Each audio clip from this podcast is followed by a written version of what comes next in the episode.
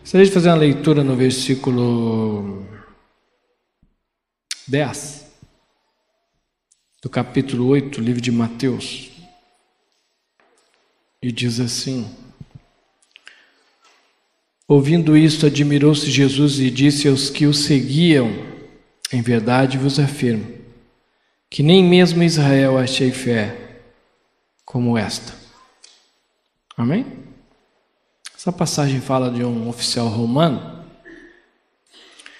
que estava com uma situação difícil com seu criado, estava sofrendo de uma enfermidade, estava paralítico. E ele chegou até Jesus.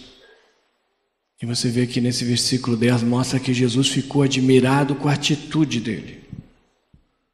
Nós vimos através da administração do teatro algumas atitudes que eu creio que entristeceram o Senhor.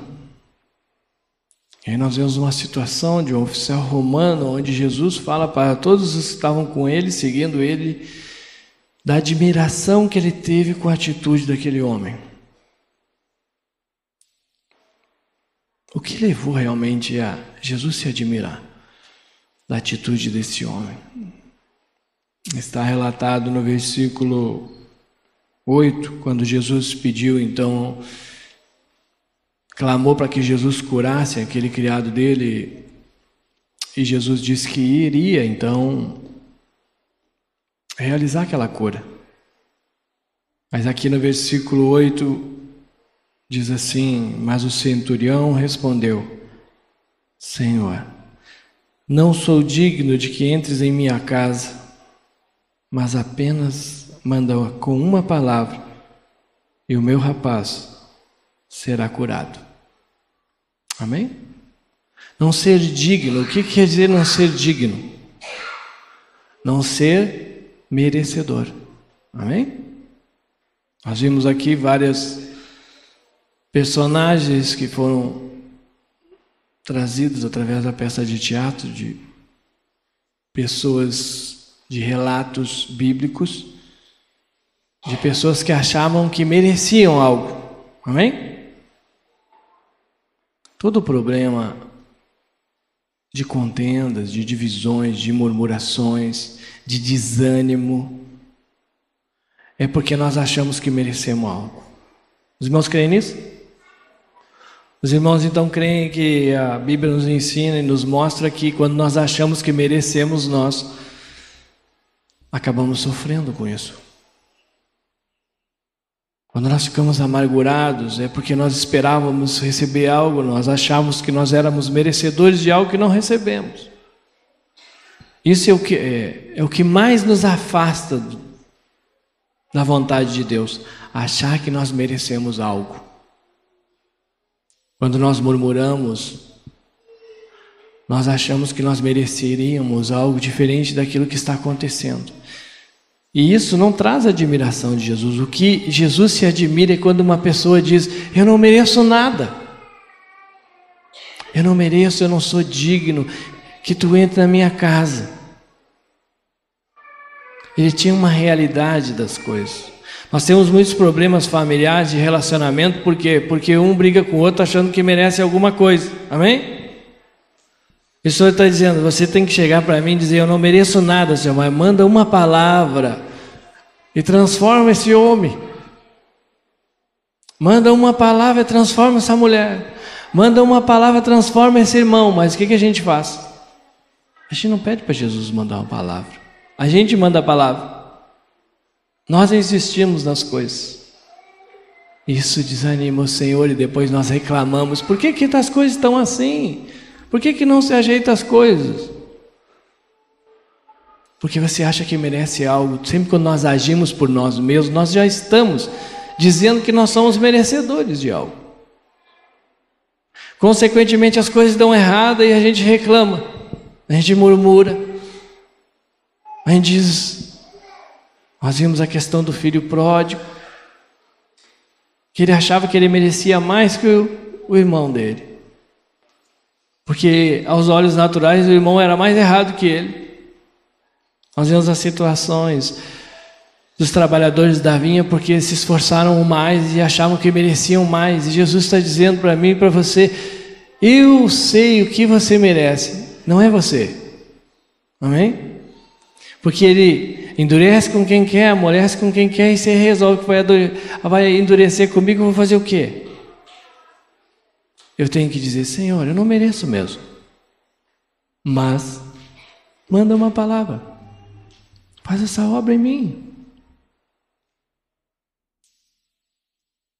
Jesus espera, irmãos, que eu e você venhamos a trazer admiração a Ele, pelas nossas atitudes, pelas nossas reações. E aqui você vê que essa passagem fala de um oficial romano, era uma pessoa que não tinha realidade das coisas do Senhor aos olhos naturais. Mas ele disse: Nem em Israel achei fé como essa, porque Deus realmente não vê como o homem vê. E ele se admirou tanto que ele queria manifestar para todos que seguiam ele. Olha só, aprendam o mistério de reconhecer que nós não somos merecedores de nada. De nada. Até porque se fosse merecimento, nós estávamos tudo torradinho já. Os irmãos creem nisso? Então, reivindicando, por que, que a gente reivindica ainda então? Se eu não mereço. Por que, que eu insisto ainda em querer resolver os problemas por mim mesmo, pela razão, pela justiça própria? Isso traz problemas emocionais, traz feridas emocionais, traz amargura, traz ressentimento. Por quê? Porque eu não vou aceitar as coisas, porque eu sempre acho que eu mereço algo diferente. Mas se a situação aconteceu na minha vida, irmãos, é porque Deus tem um propósito, não é merecimento, amém? Se você sofreu um dano grande, não é porque você é muito ruinzão também, é porque Deus tem um propósito com isso. E se você não aceita isso, você sofre com isso. Quando você não aceita que uma pessoa faça algo e esse algo trouxe um, um problema para você, você está dizendo: Eu não mereço que essa pessoa faça isso para mim. Mas a questão não é merecimento. Merecimento é bem e mal, é certo e errado, é o que rege o mundo natural. Graça e misericórdia é o que rege o espiritual. Isso quer dizer que muitas coisas podem acontecer na minha vida e eu não vou entender a maioria delas, eu creio, e não vou, aos olhos naturais, aceitar elas. Mas se elas vêm de Deus, é porque tem um propósito, irmãos. Deus tem um propósito maravilhoso com tudo isso, e quando eu aceito isso, Ele manda a palavra, e Ele resolve a situação. Quando eu insisto em eu fazer, a situação não muda nunca. É que a gente sempre compartilha, se demônio saísse a grito, as nossas casas estavam tudo purificadas. Mas quando eu grito, quando eu xingo, quando eu julgo, eu estou dizendo que eu mereço, porque eu sou melhor, eu posso fazer isso. E Deus está dizendo: você não merece nada, você não entendeu nada do que eu estou te ensinando. E esse homem trouxe admiração a Jesus e foi manifesto a todos os outros. E depois ainda Deus diz algo muito profundo e muito sério, irmãos. No versículo 11 diz assim: Digo-vos que muitos virão do Oriente e do Ocidente e tomarão lugares à mesa com Abraão, Isaac e Jacó no reino dos céus, ao passo que os filhos do reino serão lançados para fora. Para você ser lançado para fora quer dizer que você está dentro, amém? Os irmãos querem nisso? Você já viu alguém ser lançado para fora e está na rua? Não. Então você está dentro. Você está dentro, mas não aceita. Você está dentro, passa murmurando. Você está dentro, passa atrapalhando. Você está dentro, está sempre falando dos outros. O Senhor diz o quê? Você acha que merece algo? Vai ser lançado para fora. E ele diz: quando você é lançado para fora, você começa a passar umas circunstâncias difíceis. E muitas vezes a gente pode ter sido lançado para fora já, irmãos. Porque diz aqui: Ali haverá choro e ranger de dentes, muito sofrimento, muito choro, muita lástima, mas muito sofrimento, muito choro, muita lástima que não vai acrescentar, não vai edificar nada, vai só trazer mais problemas. Porque sofrer pelo Senhor é uma coisa, sofrer por mim mesmo é outra totalmente diferente. Enquanto eu não tiver essa realidade das coisas, que eu não mereço nada, você não vai reivindicar nada. Você só briga, você só discute, você só julga. E eu, quando nós achamos que nós merecemos algo, que nós somos melhores.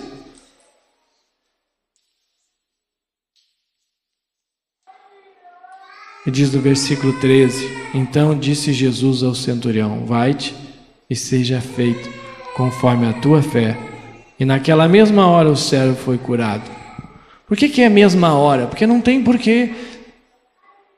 Se Deus já provou, o fogo já provou, já está feito a coisa, é hora de desfrutar. Se eu não estou desfrutando de você também não, é porque ainda eu não passei pelo, pela prova do fogo. Porque Jesus determinou naquele momento, ele viu o que ele queria ver, ele soube o que ele queria saber e ele disse: Está feito, amém? Eu sei. Sabe que Jesus pode olhar para mim, para você e dizer: Está feito? Seja feito como a tua fé. Muitas áreas da minha vida e na tua já aconteceram isso, amém? Deus já não curou muitas áreas? Os irmãos estão meio assustados, desanimados. Eu vou lembrar os irmãos que Deus já fez muitas coisas. Muitas coisas seguindo a nossa fé. Mas Ele tem muito mais para fazer. Muito mais. Ele só quer que a gente venha reconhecer. Quão difícil é reconhecer os seus erros. Quão difícil é lançar fora a justiça própria. Quão difícil é mostrar a diferença aí fora, a gente age pior do que as pessoas ali de fora. E viemos aqui queremos aleluia, aleluia. E o Senhor diz: vai jogar fora. Porque Deus conhece meu coração e o teu, irmãos. E é isso que nós temos que entregar para Ele. Porque Ele disse que nos dá um novo. Mas para Ele te dar um novo, tu tem que entregar o velho. Amém? Me dá um novo, mas eu vou ficar com o velho. Caso eu fale o novo, eu uso o velho. E nem às vezes eu soube de uma irmãzinha dando um aconselhamento no telefone. Mas não se preocupe, se Jesus não funcionar, pega o facão. Que glória!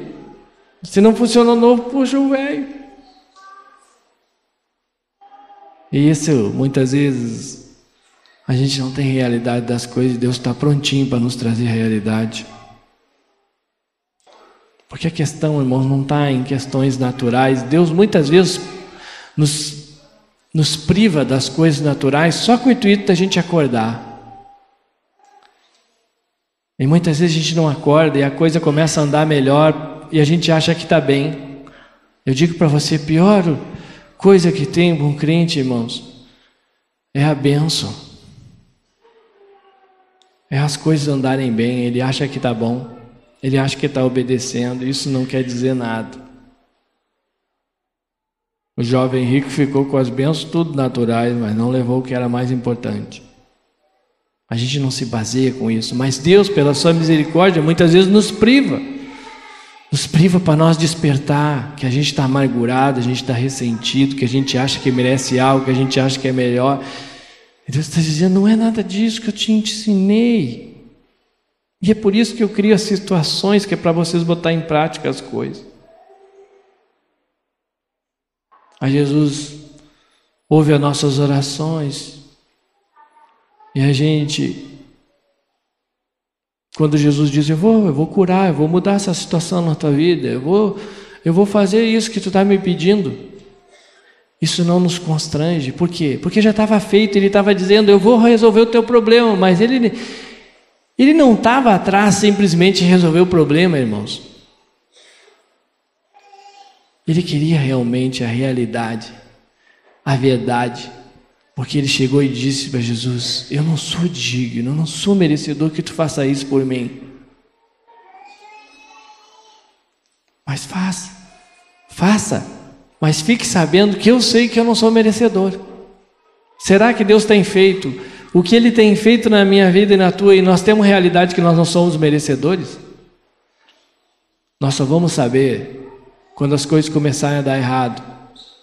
Errado aos olhos naturais. Aí nós vamos ver se vai saltar murmuração, reclamação, julgamento, ou se nós vamos reconhecer realmente que Deus é maravilhoso, que a gente não merece nada e que está tudo ótimo.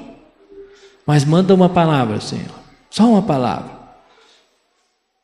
Porque eu tenho realidade de que quem eu sou. Deus só espera de mim e de você isso, irmãos. Ele esperava isso do filho pródigo, ele esperava isso dos trabalhadores da vinha, ele esperava do jovem rico. Ele espera de mim de você, só isso. Que a gente reconheça, que a gente o coração para Ele e veja, Senhor, eu não tenho condição, eu não mereço nada. Tudo é misericórdia. Por que, que eu vou ficar falando do meu irmão se eu, sou, eu, se eu ficar falando dele, eu vou achar que eu sou melhor? Para que, que eu vou continuar insistindo em querer mudar o meu cônjuge se eu não tenho como fazer isso? Eu não sou merecedor de fazer isso. Mas manda uma palavra. Que em nome de Jesus nós venhamos a reconhecer que nós não merecemos nada. Mas ao mesmo tempo nós venhamos a pedir que Ele mande apenas uma palavra. Ou seja, que a gente tenha uma realidade que a gente não quer só a benção, nós queremos o dono da benção. Nós não queremos só resolver o nosso probleminha hoje, porque amanhã vai ter outro. Hoje eu estou paralítico, amanhã eu estou cego, depois de amanhã eu estou sem pensamentos. Irmãos, Deus quer trazer uma cura plena na minha vida e na tua. Outro dia eu estava compartilhando uma pessoa que na outra localidade, por algum ato, ela está presa. Só falta 25 anos. E ela estava dizendo para mim, sabe pastor, Deus me mostrou uma coisa. Todo o tempo que eu fiquei, meus outros 20 anos lá fora, eu era mais prisioneiro do que eu sou hoje. Uma pessoa para estar numa situação dessa, para falar uma, uma coisa assim, é porque ela teve realidade das coisas. E quantas pessoas, irmãos, acham que são livres e estão presas? Quantas coisas tem prendido eu e você? E a gente acha que está livre. O mundo natural acha que sabe o que faz, que são merecedores e que podem fazer o que quiserem, e está cada vez pior, e daqui a pouco eles já não tem mais para onde correr, e um dia eles vão ver. Eu era preso e hoje eu sou livre. E é isso que Deus espera de mim, de você, de nós ter essa realidade, porque as coisas externas não querem dizer a realidade interna. Você pode manifestar algo fora e dentro você é totalmente diferente, porque Deus é que vê totalmente diferente do homem e nós temos que aprender a ver. Porque nós ainda nos baseamos pelo que nós vemos, pelo que nós sentimos, pelo que nós pensamos. E nós vivemos fatos e nunca vivemos a realidade de Deus. Esse homem tinha a realidade de Deus e essa realidade trouxe a admiração de Jesus. Jesus estava louco para abençoar ele. Estava louco para fazer aquilo que ele queria que fosse feito e, através da vida dele, ainda ensinar todos os outros que estavam seguindo ele. Pois é isso que Deus quer fazer comigo com você. Deus quer trazer admiração para que as pessoas venham a ver realmente, irmãos, que Jesus transforma, Jesus muda e que Jesus traz uma novidade de vida. Que não é uma lógica, não é uma razão, não é uma tradição, não é você criar um contexto de, de regras, inclusive para ler a Bíblia, que tem que ler três horas por dia, tem que ler cinco horas por dia, que tem que fazer isso, tem que acordar essa hora, tem que fazer não sei o quê. Deus não quer isso. Deus quer o nosso coração. Só isso. Aí muitos dizem, ah, ainda bem, não vou mais ler a Bíblia três horas, vou ler só cinco minutos. Não é nada disso, você tem que buscar o Senhor da maneira que o seu coração dá paz para você, que não te condena, e Deus vai se agradar disso. É que a gente cria formas, regras, e a gente mesmo se culpa por não cumprir aquelas regras. Isso também não agrada o Senhor. Deus espera de mim e de você sinceridade. Eu não sou digno que tu entre na minha casa. Vai dizer que levar Jesus para casa todo mundo queria. Mas eles tinham uma realidade: eu não sou digno, eu não mereço. Mas ao mesmo tempo, eu necessito que tu faça isso por mim. Por quê? Porque senão a gente fica reivindicando. Jesus, faz isso, faz isso. Já orei, já fui na igreja sete domingos seguidos, não aconteceu nada.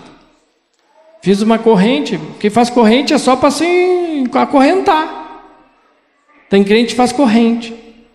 Bota um cadeado e fica amarradinho. Por quê? Porque transformam legalismos, tradições em obras naturais. Diz, não, se tu vier dez vezes, fizer cinco vezes, tu vai ser liberto. Vai ser liberto quando obedecer. Porque a corrente você vai se enrolar mais ainda. E Jesus quer nos livrar dessas correntes todas, amém, irmãos? Vamos colocar de pé? É bem bom, não é?